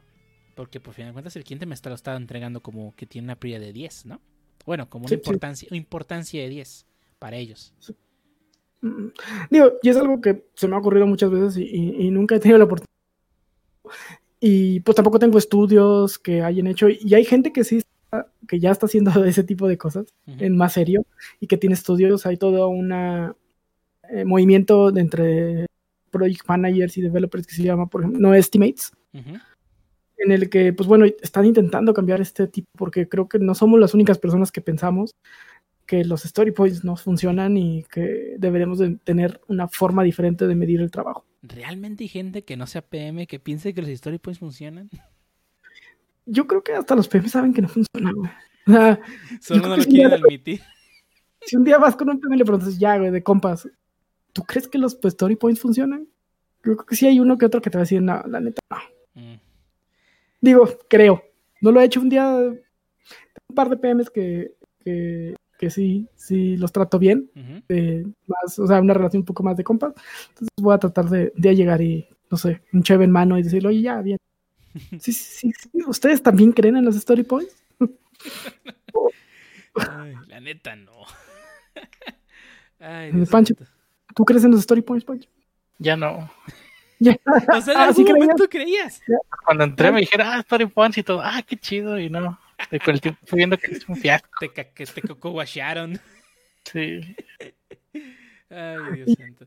Y también en un momento pensé, dije, no, a lo mejor mi equipo los hace mal, güey, pero es que nunca he visto un equipo que, que diga, en este equipo sí funcionan los story points. Sí, es- Es que, eh, eh, sigo diciendo, es- una, es una misión bien ambigua, que depende mucho de tu experiencia, depende mucho de tu conocimiento del producto, de tu conocimiento del- de la tecnología que están usando. Entonces, cada quien le da un valor tan aleatorio que pues no sirve absolutamente de nada, ¿no? Sí, depende de N factores y N factores pueden ser tanto las personas involucradas como las tecnologías involucradas y la complejidad del proyecto. Es, es inmedible. Sí, no. Entonces, que te digo? Mide esfuerzo. ¿Y cómo lo mido? ¿En joules? en ¿En, newtons, en calorías? güey? ah, esta, esta historia va a quemar mil kilocalorías. Ay, no. Sí, o sea, realmente no. Es, es por darle un, un punto, por darle un punto. Realmente no. No, no significa realmente algo. Sí, luego, muchos equipos, me ha tocado equipos que lo cambian a, ok, cambia, no lo tomes así, ¿cuántos días te toma? Un punto es un día, hay dos puntos, dos días, tres y así, ¿no?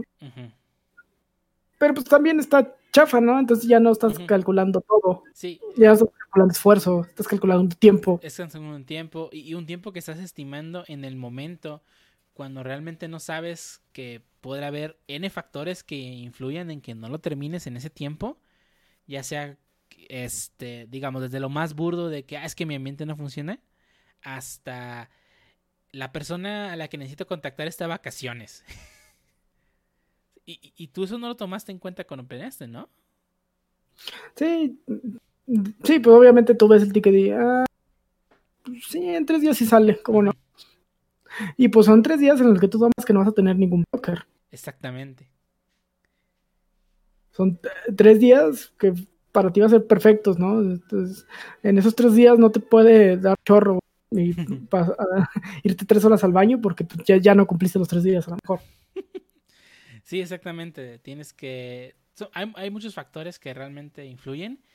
Y, y- y ot- otra cosa también, a todas las personas que, que- no, no, por alguna razón no levantan la mano cuando tienen un blocker, por muy pequeño que sea, levanten la mano cuando tengan un blocker. Créanme, les voy a ayudar mucho. Sí, mm, nos pasaba mucho en esta empresa azul con logo gigante que estábamos atorados por algo y eh, había tanta gente en la empresa que muchas veces la persona que necesitabas estaba atrás de ti. un chorro de veces. Así que, no, oye, tenemos un blocker esta aplicación, no sabemos quién la maneja, no sabemos qué pedo, no sabemos cómo conectarnos, no sabemos cómo sacar la información. Después de mucho investigar es, ah, pues Juan trae esa aplicación, ay, güey, no ¿Y quién es Juan? Se siente atrás de ti. Sí, es- Entonces, le- levantar la mano y, y ver quién te puede ayudar. Sí, a veces nomás es cuestión de preguntar, ¿no? Y, y, y- ahora sí, tratando de volver al síndrome del impostor, porque nos desviamos Sí. mucho con la, en la tangente. y ya es- está creando nuestro sistema de puntuación y todo. Sí, sí, ya. Sistema de puntuación, el podcast se va a llamar. P- PMI, contrátanos también. Ey, por favor, este, hablamos de estupideces por hablar nomás. Lo que de eso va los esos cursos, ¿no? bueno, pero ya No sé, No, yo tampoco. Volviendo a, a la síndrome del impostor, ahí es otro punto que también eh, muchas veces ta- no este, este síndrome te lo provoca de nuevo porque no, no, no levantas la mano cuando deberías estar, tienes un problema, ¿no? Ya sea por orgullo, ya sea por miedo de que te digan, ay, ¿a poco no sabes? O, o, por lo que sea, no, no lo hacemos, ¿no? Y nos ha pasado a todos.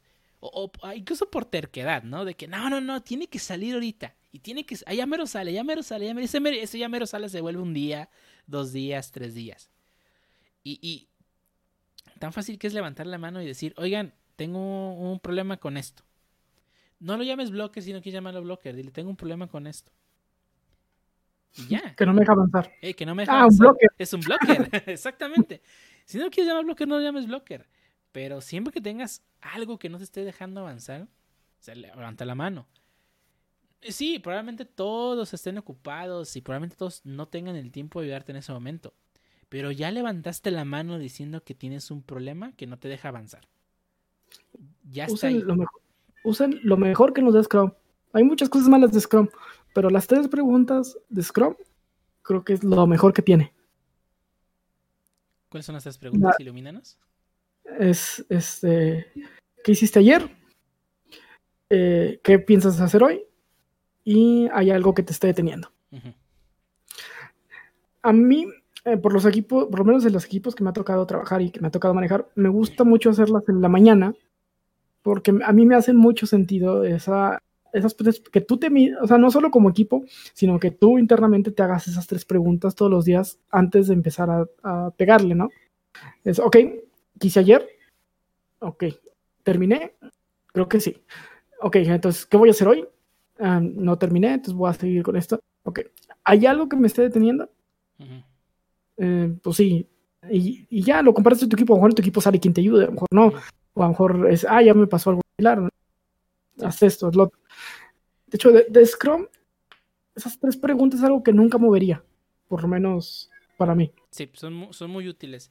Sobre todo porque tú, tú como, pues digamos, líder de equipo o lo que sea, eh, lo primero que te vas a fijar es si alguien tiene un blocker. Si alguien puso ahí específicamente, tengo un blocker aquí, le vas a dar prioridad a eso antes de que qué hiciste o qué vas a hacer hoy. Porque sabes que esa persona tiene un problema para avanzar. Y sabes que si tiene indicado que tiene un blocker, pues en, el que va a hacer hoy, pues realmente no lo va a hacer, porque está bloqueado, ¿no? Es una forma Sí. rápida de saber a, qui- a quién ayudar en tu equipo, ¿no? Siendo Ujú. tú líder de equipo, al final de cuentas, ¿no? Sí, sí, sí. Sí, como líder de equipo es muy útil el, el que todos te digan si alguien tiene un blocker. Este, y, y pues sí, es tu prioridad, ¿no? Como líder de equipo es lo primero que debes de, de trabajar en el día es desbloquear a quienes estén bloqueados. Y además- incluyéndote. Incluyéndote, sí. Y, y además también, este, volviendo a las preguntas, tú como, como developer, si no sabes qué escribir en el que hiciste ayer, ¿qué crees? Tienes un blocker. Probablemente es porque tienes, si no, si no sabes, si no sabes contestar ni las primeras dos preguntas es porque probablemente en la tercera tienes un blocker. Es correcto. Es correcto. O sea, sí, realmente esas tres preguntas son muy útiles para todos en el equipo. Este, y, y sí, creo que yo tampoco las cambiaría, ¿no? Porque sí, son bastante útiles. Porque incluso, incluso aunque no seas líder de equipo, si, si ves en el, eh, si en el stand-up este, le prestas atención a tu equipo, que por cierto sí deberían prestar atención a tu equipo, aunque no sean los líderes del equipo. Si alguien dice, ah, es que tengo un blocker porque Mm, Ay, es que, es que tengo 10 callbacks y no sé cómo resolverlos. Y tú dices, ah, una promesa, yo te ayudo al rato. Y, lo, y vas a desbloquearlo a tu compañero de equipo. Con algo que tú puedes decir, ay, está fácil. Este, pero pues ese, ese para ti está fácil, para esa persona puede ser lo, el, el alcaboce, el ya no puedo, ¿qué estoy haciendo aquí? Me van a correr, bla, bla, bla, bla. Y pues es tan fácil que decirle, ah, yo te echo una mano en un ratito que tenga tiempo. Y a lo mejor, pues también estaba fácil para él, pero ya está bloqueado. ajá. Ya está mentalmente bloqueado, que también nos pasa. Es sí, sí. muy normal que después de estar viendo el mismo problema por horas, ya no ves fuera de la caja, ya nada más ves lo mismo y lo mismo y lo mismo. Ya no ves la luz al final del túnel, te quedas en ya no sé qué hacer. Y, y luego te preguntan qué hiciste ayer. No, no hice nada, no avancé. Y, y- ah, ok, que estás bloqueado. Ni siquiera sabes en qué estás bloqueado, de tan frustrado que estás en que no sabes por dónde moverle. Que pues para alguien levanta la mano y di, ay, no sé qué onda. Y, y no por eso eres un fracasado, simplemente pues, te bloqueaste en No, es algo. totalmente, es totalmente decir en tu blocker de tus tres preguntas de Scrum, es decir, no sé qué hacer. No sé qué hacer es completamente válido. ¿Por qué? Porque pues, puede ser que sea algo nuevo para ti. Puede ser que, que casualmente tu ambiente esa parte no está funcionando. Puede ser N cosas que no sabes. Puede que, o sea, puede ser un factor que no seas tú. Eso siempre tenlo en cuenta. Que sí, puede que sea algo que tú no sabes y pues completamente tú, pero vas a aprender después de esa experiencia, ¿no? Ya aprendiste a hacer eso. Pero puede ser otro factor que no sabes ni por dónde atacar ese problema. Y, y- Pues, Pues, había muchas ñañaras a los equipos que de repente hay equipos que me dicen, sí, nuestro stand-up es a las tarde. Y como que, ¿y como ¿para qué? Bueno, yo nunca lo he hecho, no me gusta, no sé cómo funcionan esos equipos, creo que no está ahorita Harbo, Harbo es uno de esos equipos que tiene su stand-up ya en la tarde. A mí no me hace nada de sentido y nunca he trabajado en un equipo así, no sé cómo trabajen. Como que ya a las 2 de la tarde es como que, pues, Ya para qué. ok, pues, ya para qué te desbloqueo, ¿no? Ya córrete a comer. Sí, ya, ya, ya hiciste, ya estuviste seis horas sin hacer nada porque estabas bloqueado. y hasta ahorita se te ocurrió levantar la mano. Que, que esa es otra también. No tienen que esperarse al estando para preguntar. o decir que Sí, no, no, el, el- stand-up es una buena oportunidad para levantar, ¿no? Ujú. Sí, pero no es la única. Sí, no es la única y no debería ser la única, ¿no? Este, todo, todo, todo mundo debería poder este, levantar la mano en cualquier momento y decir, saben, tengo un problema con esto. Y, y, y, otra cosa también que mucha gente hace también, que lo, lo dice acá por debajo del agua, le habla directamente al, al líder del equipo, lo que sea, oye, tengo un problema con esto. Así como con miedo, ¿no? Ay, es que va a correr. Este, y no, o sea, no tiene nada de malo irlo y poner el canal donde están todos los miembros del equipo. Digo, hablando si usan Slack. Y decir, oigan, ¿alguien sabe qué onda con esto? O oigan, no sé qué hacer aquí, ¿alguien me puede echar una mano? Y si alguien tiene tiempo, que pues, probablemente tu líder del equipo esté ocupado en otras cosas y no tenga tiempo, pero alguien te va a ayudar. Y, ya si nadie sabe, pues ahí, ahí sí ya tienen un problema mayúsculo y pues es un problema que pues tienen que resolver todos como equipo. O, o, bueno, el líder del equipo tiene que buscar quién les eche una mano, al final de cuentas, ¿no? Sí, pues él ya es chamba el líder del equipo escalarlo, ¿no? Escalarlo con quien Ya deba. sea, ya sea porque hay otro equipo que es core de esa funcionalidad o porque eh, los developers que hicieron todo eso ya no, ya no están y no dejaron nada documentado, pues ya vemos qué hacemos. Eso nunca pasa. Ay, Dios santo. Pero sí, el, el- la comunicación de todo el equipo, de hecho, a mí sí me gusta mucho que casi la mayoría de las cosas se manejen en el Slack del equipo, si el equipo tiene un canal. Y si no lo tienen, recomiendo que tengan su propio canal como equipo, porque pues prácticamente ponemos la bronca en el equipo y todo el equipo hace feedback, ¿no? Es, "Ah, a mí me ha pasado, yo pasé por algo, yo no, este, y, y, y, y algo muy importante, si pagan Slack, queda documentado en el canal. Entonces, si alguien tiene una bronca, tiene que ir a buscar sobre esa bronca y a lo mejor ya se le sale, ¿no? Sí, ¿Qué, hici- qué hicimos esa vez? exactamente. Alguien ya lo puso el problema y quedó ahí el histórico de que ahí está la solución. Y, y además, o sea, si, si lo ponen en el canal, igual sale otra persona. Ah, yo tengo el mismo problema. ¿Y qué crees? ¿Qué crees lo que acabas de hacer? Acabas de desbloquear a esa persona sin hacer absolutamente nada más que preguntar. Sí, y de hecho, algo que me- nos ha funcionado bien chido es que, bueno, tenemos nuestro equipo y obviamente en nuestro equipo ha- han salido personas, ya han entrado otras, pero en, nuestro equipo, en el canal de nuestro equipo, nunca hay personas que ya no están en nuestro equipo.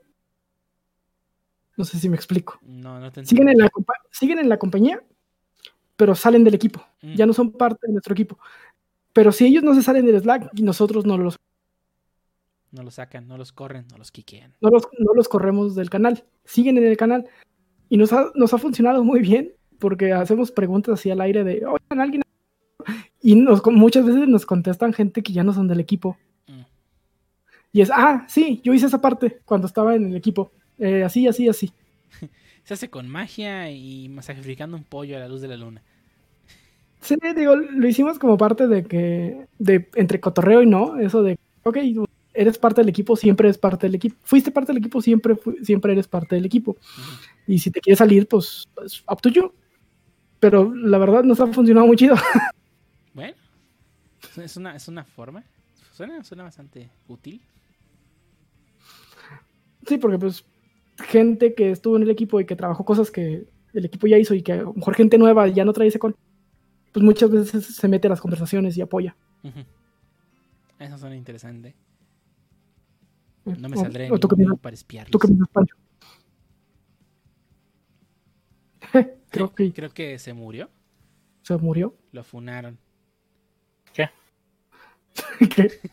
estamos hablando, Pancho, de, de esa dinámica que tenemos en nuestro equipo. Si es que se entrecortan bastante seguido, según yo. ¿Sí? Y no estoy entendiendo mucho. ¿Qué? ¿Será tu internet? Puede ser. Puede ser. Ok. Bueno, platicamos un poquito, Pancho, de cómo es la dinámica del equipo en el que si alguien del alguien que ya no es del equipo puede seguir en el canal de Slack Sí, sí. y sigue contribuyendo, ¿no? Y sigue eh, pues, a, a veces dando feedback, ¿no? De cosas que, que el equipo está haciendo. Ah, sí, definitivamente ayudan más que como otros equipos se aplican de, ah, es que ya hay muchos aquí que no son del equipo, deja crear otro canal solo para los del equipo. pues no. Sí, digo, finalmente en las empresas creo que deben de buscar hacer más allá de equipos, crear toda una comunidad de su- entre sus developers y que todos se ayuden entre todos. Es algo muy complicado de, de- de- de crear. Sí. Creo que, que, que- que logres crear comunidad dentro de tu empresa y es algo muy, muy, muy difícil. Más ahorita en, en pandemia que muchos ya ni los conoces. Ujú. Eh, no sé, yo, yo, yo creo que sí es. Yo creo que sería la misma complejidad, ¿no? Eh, crear, tratar de crear comunidad este, est- estando no en, una oficina directamente. Porque final es casi todas las conversaciones, y eso sí es algo muy importante, yo sí creo que todas las conversaciones técnicas deberían ser escritas para que quede por escrito todo. Porque luego tienes las juntas de vamos a hablar de esto. Oye, ¿y qué hablamos en la junta? ¿Qué quedó? ¿Quién sabe? ¿Por qué? Porque nadie tomó nota. Sí. De hecho, hay una aplicación muy buena que pueden usar. A mí me gusta eh, la idea, por lo menos se llama Threads. Ah, sí. Es una aplicación para empresas donde es como un foro. Pues cada quien, cada equipo pone como una situación, puede ser hasta, puede ser hasta no técnica, y pues toda la compañía puede entrar y, y dar feedback, ¿no? A- ¿Un a mí? Es un Stack Overflow para empresas. De hecho, hay un, hay una edición de empresarial de Stack Overflow Ah, que no también sabía puede. eso. Entonces, ese ¿También tipo te, de foro, limitan, ¿También te limitan la cantidad de copy-paste? esperaría que no. Ahora en el Apex Pool Todo chido. casi nos volvemos locos. Qué bueno que yo no trabajé ese día. El copypaster de Stack Overflow, pues ya no va a poder. Ya no se puede trabajar. No, I, ya I- no. I kept googling stuff and it kept working. Pero sí. Sí, toda esta parte de, de crear comunidad la misma empresa tenga una forma en la que todos se apoyen, pues está chida. Y también pues, previene mucho esto de- del impostor, ¿no? Sí, porque te das Que- cuenta de que no eres el único que no sabe cosas o que no estás ahí por error. o a todo el mundo les pasa y todo el mundo tiene problemas y la diferencia es cómo lidias con ellos, ¿no? Sí, finalmente, digo, ya como un poquito ya ahí a- a- apuntalando al cierre, si estás ahí es por algo, ¿no? Y a- algo vieron en ti, ya sea en la entrevista, ya sea eh, en pláticas que tuviste con el management o la persona entidad que te contrató, algo vieron, algo les gustó y por algo te contrataron. Las empresas no les gusta gastar dinero de Okis, eh, nada más por gastar. Eh, entonces, si te están pagando y estás ahí es por algo, eh, créetela poquito. Y pues sí, ve tus fallas, eso es importante, ve, ve en que estás mal y no te quedes ahí, trata de mejorar día a día, aunque sea algo pequeño, ¿no? Aprender un nuevo, este, un nuevo tweak del lenguaje o aprender algo que no sabías cómo funcionaba en el lenguaje internamente. Eh, ahí les voy a hacer una recomendación chiquita, hay una, este, plugin de Chrome que se llama 30 Seconds of Knowledge. Y lo que hace es que cada vez que abres una pestaña, te da un tip de algún lenguaje y le puedes configurar. Trae varios para que para qué lenguaje quieres que te dé tips. Entonces tú cada vez que abres una pestaña te va a dar un tip de un lenguaje. Por ejemplo, abrí una pestaña nueva ahorita en mi Chrome y me dio un pequeño eh, tip de React, ¿no? Y ya, te, te pone unos ejemplos y, y ya. Eh, por ejemplo, eh, no, tengo, no sé por qué tengo configurado C++, pero me dio un tip de C++. Es como que use mucho C++. El garbage collector de más no sirve. Sí, y por ejemplo aquí este, PHP.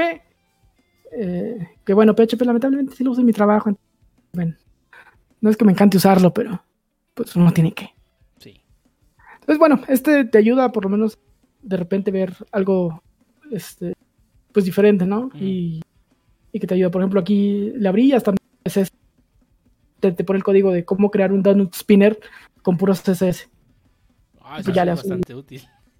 Ya le das una leidita y pues ya te das una idea de cómo se hace y hasta que viene, mira, viene un link para que lo veas en CodePen. Ah, mira. Esta está buena. Sirve para. Y más, también te vas a dar cuenta. Ah, eso ya lo sabía. O ah, eso ya lo sabía. Sí, también. Sí, de repente pasa de que, ah, bueno, eso, eso sí, sí lo, sí lo, sí lo sabía hacer. Este, no soy tan bueno, no pasa tan seguido. Ah, pero cuando pasa, uff. Uf, sí, ahí sí. Y eso te levanta la moral y evita que te dé ese síndrome de impostor, ¿no? Porque te das cuenta que, pues, por mucho que tú sientas que realmente no sabes, pues, te vas a dar cuenta que sí sabes más de lo que crees. Y, y que solamente, y además que haces el esfuerzo, ¿no? Por mejorar. Sí, a mí, yo la instalé así como, pues como torreo, que sale, y la verdad sí está útil, y sí me ha dado uno que otro tip que, que sí, sí, sí he puesto en práctica. Entonces ahí, ahí, ahí la 30 busqué en Chrome. 30 seconds of knowledge. knowledge? knowledge, ajá, Ok, la voy a buscar.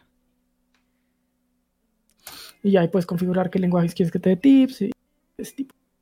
Ruby. Yo, yo también uso Ruby, chale, entonces también lo tengo. configurado. Chales. F para los que usan Ruby. No, no, no se creen. no, la neta nunca me he metido a Ruby como para. Para saber. Está interesante. Está- Está está bien, dicen por ahí. Ah, Está bien. tiene for, tiene if y esas cosas. Y esas cosas que hacen todos los lenguajes. Así que es ¿Un lenguaje. Tiene un less como Ruby. Un- les todavía a veces a ver a ver si estoy haciendo lo que Me hace. tengo a meditar si realmente estoy validando lo que quiero validar con el unless Sí. y le batallo tristemente. Espérate, espérate, estoy bien. Sí, los que no venimos de, de Ruby, este, como Ruby developers, pues, y empezamos a usar Ruby, ese tipo de cositas que están muy diferentes nos cuesta es un les que no existe en otro. Ok, a ver. Ah, ah, sí, sí, sí, es lo que quiero. Es como la triple, la, tri- el tri- la triple negación en, en JavaScript. Ah, sí, también es. Cuando la tiras es bastante útil, pero la primera vez que la ves te quedas de what the fuck. Sí, sí. Sí. Pero bueno, tú, tú Pancho, tú que nos dices que es un, es un estilo de vida el síndrome del impostor. ¿Por qué lo dices? Pues da, da ansiedad saber que, que, que a lo mejor no, no sé tanto como creo saber. Sí. Digo, me ha pasado usualmente porque he visto cómo reclutan a los del programa de becarios y yo no creo haber pasado ninguno de los modernos, de los test modernos. Porque a mí realmente el, el, el test que me pusieron estaba sencillo y sí le han ido subiendo mucho, mucho el nivel según desde mi punto de vista. Y como que, chale. Te los pasamos para calarlos y termina. Pues los termino, pero no en la hora y media que proponen. Me da mi calma. También otra cosa, digo, normalmente los, los esos ejercicios que se le hacen, pues son unos ejercicios muy de escuela, ¿no? Y pues probablemente tú los tenías frescos en ese momento. Sí. Este, Eh, es, es- son tipo, tipo, son cosas que ya en, en la vida de programador ya casi no haces. En la vida te van a pedir cómo hacer una escalera invertida. Nunca en la vida. Hay que hacer escalera invertida, Yeyes. Bueno, escalera, Yeyes. Yolo. Un millón de descargas. es como el vato que hizo sus ejercicios. Hizo en PMs y ya tiene un chorro de descargas. Que hizo el de Primo. Sí, ese, Primo. ese mismo.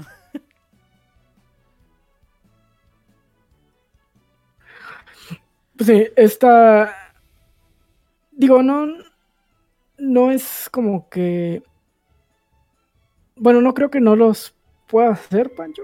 Digo, finalmente contigo hemos probado varios para ver si los ponemos o no.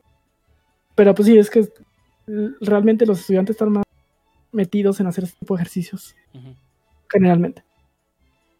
Sí. ¿Tú has preocupado en, cómo resolver un bug de cierta cosa en específico?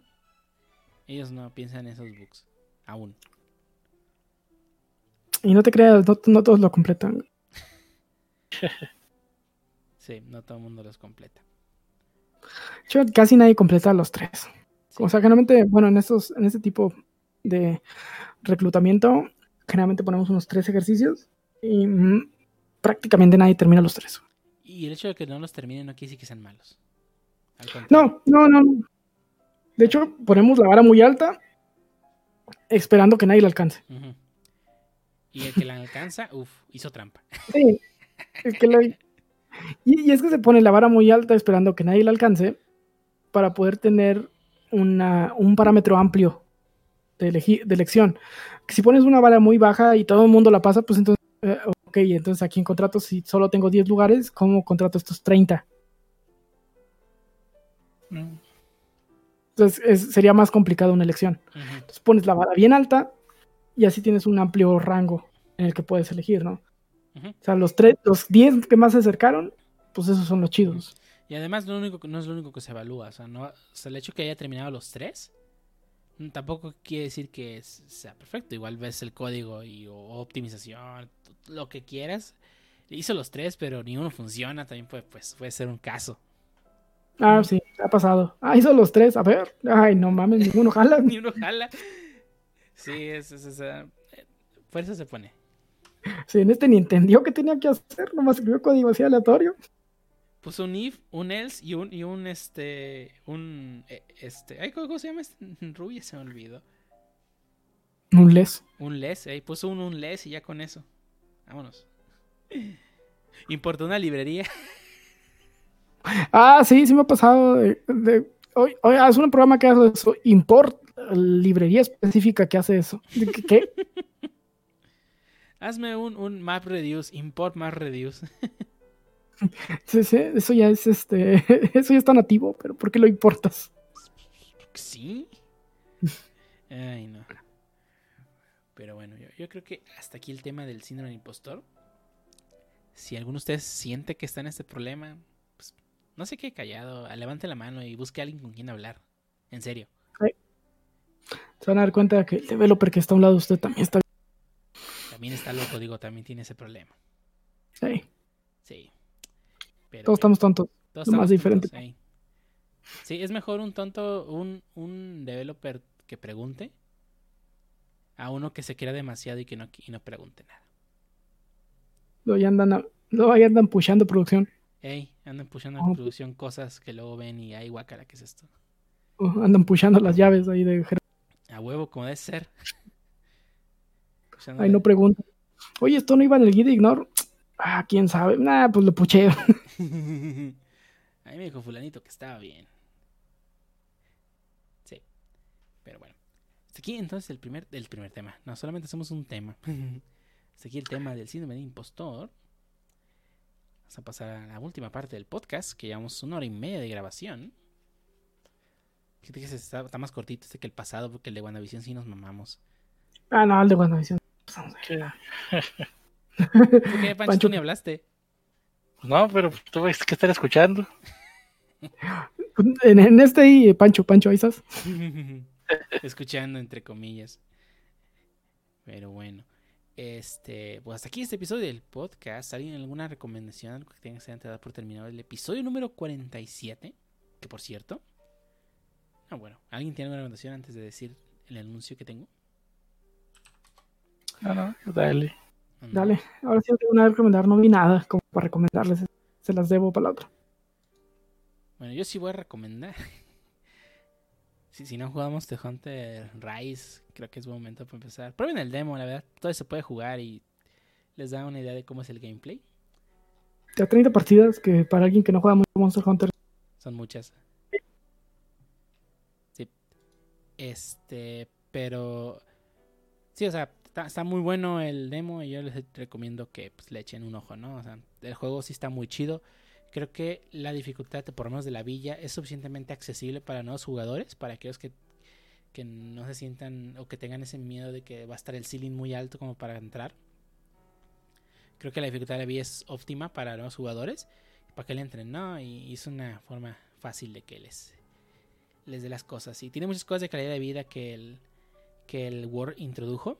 Quitó muchas cosas que a mí personalmente no me gustaban del Word, como la, la- las quests de la villa que sean únicamente una, una solo tipo de quest, no está dividido. Mm, eso volvió a este nuevo juego. Este. el hecho de que no puedas. Que tengas que esperar a que al otro jugador quite la cutscene que se la, ya que pase la cutscene para poder entrar a su misión ya no está, por suerte. Ahora todo el mundo ve la cutscene y pues la pueden quitar, no pasa nada. Este. las- Molesto en World. ¿Perdón? Sí está bien molesto en World. Sí, está muy, muy molesto. A mí me, me chocó eso. Y por suerte aquí ya lo quitaron por completo. Este, los diseños de las armas viejitas volvieron, lo cual ya no es únicamente la misma arma con pelos de monstruos, sino que ya tienen diseños diferentes, lo cual se agradece bastante. Pues así que puedes hacer tus sets chidos y nomás hacerte un arma nomás porque se ve cool, no porque jale chido, sino porque se ve cool. Así que sí, a mí me está gustando bastante. A mí me falta terminar mucho del juego para dar el veredicto final, pero de momento me está gustando mucho. Y pues yo creo que esta va a ser la nueva forma de Capcom. Porque de hecho, digo, no lo agregué en las noticias porque, digo, son más numeritos. Pero pues, el Capcom reportó que eh, Monster Hunter Rise vendió en sus primeros tres días 4 millones de copias. Suena un número pues, no muy grande. Pero World en sus tres primeros días vendió 5 millones. En dos consolas. Y Raíz falta que salga para PC, ¿no? Y, y Rise falta para que salga para PC el próximo año. Sí, pues sí. Así 4 que, millones. ujú, ok. 4 millones en su en sus primeras tres, primeros tres días.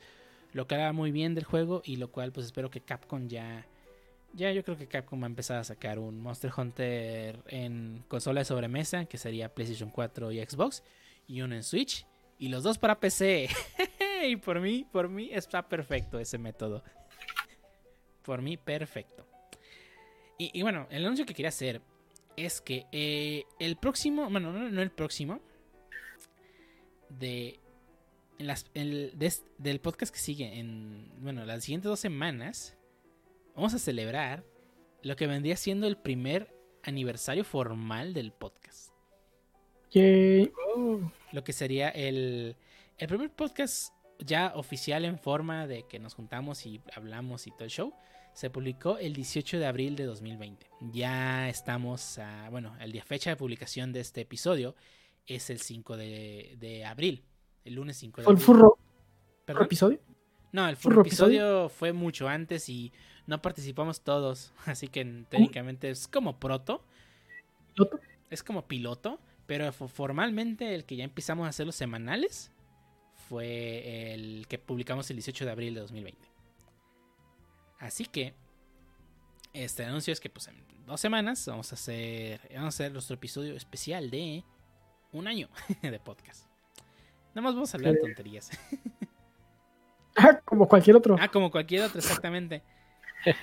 Y digo, sí, ya, ya, que- ya casi llegamos a- al año. va a ser- eh, ven- vendría siendo el episodio 40. No, el que sigue es el 48. Todavía no sabemos de qué vamos a hablar.